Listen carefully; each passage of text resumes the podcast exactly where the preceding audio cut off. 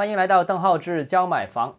二零二一年上半年已经过去了，今年上半年中国一手住房完成销售额呈现环比增长的态势，其中有十九家房企销售额是达到一千亿及以上，碧桂园是四千亿排名第一，恒大、万科、融创三家分别都是超过三千亿啊，分别列二三四位。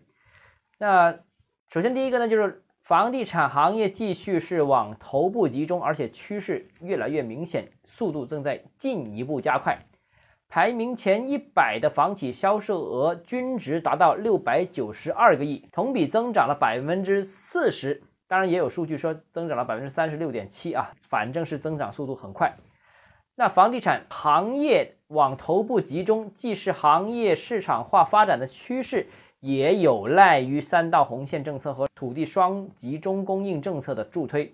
毕竟大多数调控政策都是对房地产行业的一个收紧，收紧之后空间缩小了，那规模大的房企更有资源能进行腾挪。在市场总体规模逐渐见顶的时候，小房企往往只能成为大房企增长空间的来源。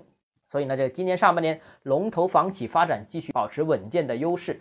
Top 十的房企这个销售金额入门门槛是一千五百五十八亿啊！你要实现这个的话，那看全年应该要超过三千亿了。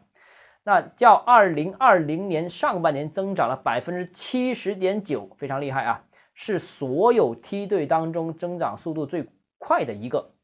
那 Top 二十和 Top 三十的房企的销售金额较去年同期。分别增长了百分之五十四和百分之五十一啊，反正是级别越高，增速是越快啊。此外，百强房企也表现了高增长，Top 一百房企销售金额同比是增长了百分之五十四啊。只要你上半年有一百二十五亿元，你就能进入前一百。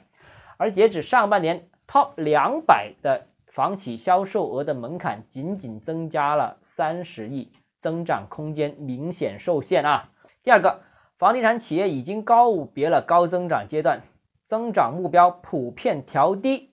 从公布的销售目标看，三十二家上市房地产企业的增长率仅为百分之十三点五，其中恒大、绿城、金茂、新城、阳光城等标杆房企的二零二一年设定的目标增长速度仅为个位数。标杆房企销售目标趋于保守，而截至到六月末。在提出目标房企中有百分之九十的房企上半年目标完成，那其中二十五家房企目标完成率高于百分之五十，业绩完成度不错。但同时也有七家房企截至到六月末目标完成率不到百分之四十啊。下半年的去化的压力呢，自然是增大了。那整个行业已经进入慢速增长的这样一个阶段，一是行业总体规模接近见顶，二是多重融资限制政策也。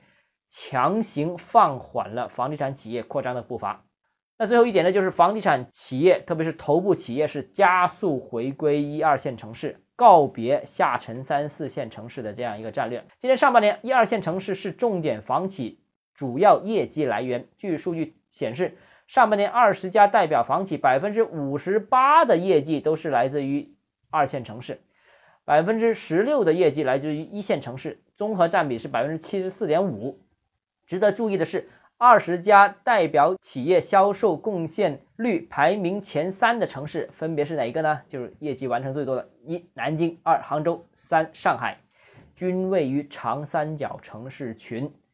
在土地市场方面呢，二零二一年上半年，五十家代表房企在五大核心城市群拿地占比达到了百分之六十九，较上一年同比增长了百分之十二点二。其中，长三角拿地占比达到了百分之三十五点四，较上年同期增长了百分之七点九。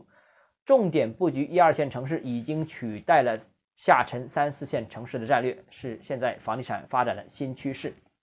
好了，今天节目到这里。如果你个人购房有疑问，想咨询我本人的话，如果你有商务合作需求，请私信我，或者添加微信“邓浩志教买房”六个字拼音首字母小写这个微信号 d h e z j m f。我们明天见。